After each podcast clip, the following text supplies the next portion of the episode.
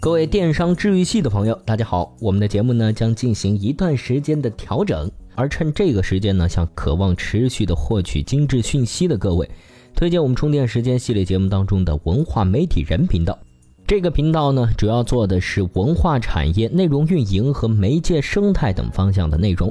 而这些内容呢，对各位创业者来说，价值又在哪儿呢？第一，文化媒体相关领域其实存在着很多和创业紧密联系的内容，譬如在娱乐产业当中的爽烧笔就是创业的一个方向，当然它也揭示着如何恰当的去满足或者是发掘用户的痛点。第二，持续的获取同一门类的内容呢，是专注及深度的方式之一，但也容易出现某种意义上信息停滞的效果。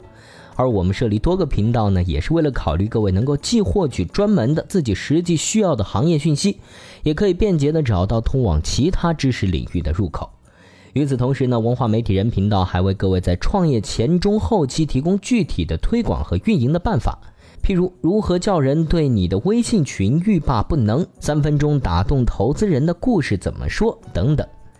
而在文化媒体人今天的这期特辑节目里面呢，就将告诉大家社会化营销怎么就是场谈恋爱的游戏呢？为了了解这个大问题呢，我们又将这个大问题拆分成了杜蕾斯、小米、陈安妮，大众怎么偏爱他们？善良、炫耀、贪婪，营销人如何利用人的特质？粉丝、创意、渠道传播的三板斧，哪个更重要？这三个小问题。总之呢，就是要用十几分钟的时间呢，让各位把这个问题吃透，同时呢，还能在实际层面加以灵活的运用。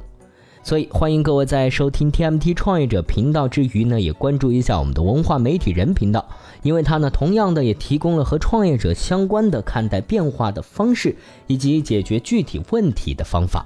好了，我们明天见。怎么样关注我们的微信公众号呢？您在微信内搜索“充电时间”就可以找到加 V 的我们了。关注后赶紧开始每日签到，积分可以兑换礼品哦。随时随地，随心所欲，你的随身商学院。这里是充电时间。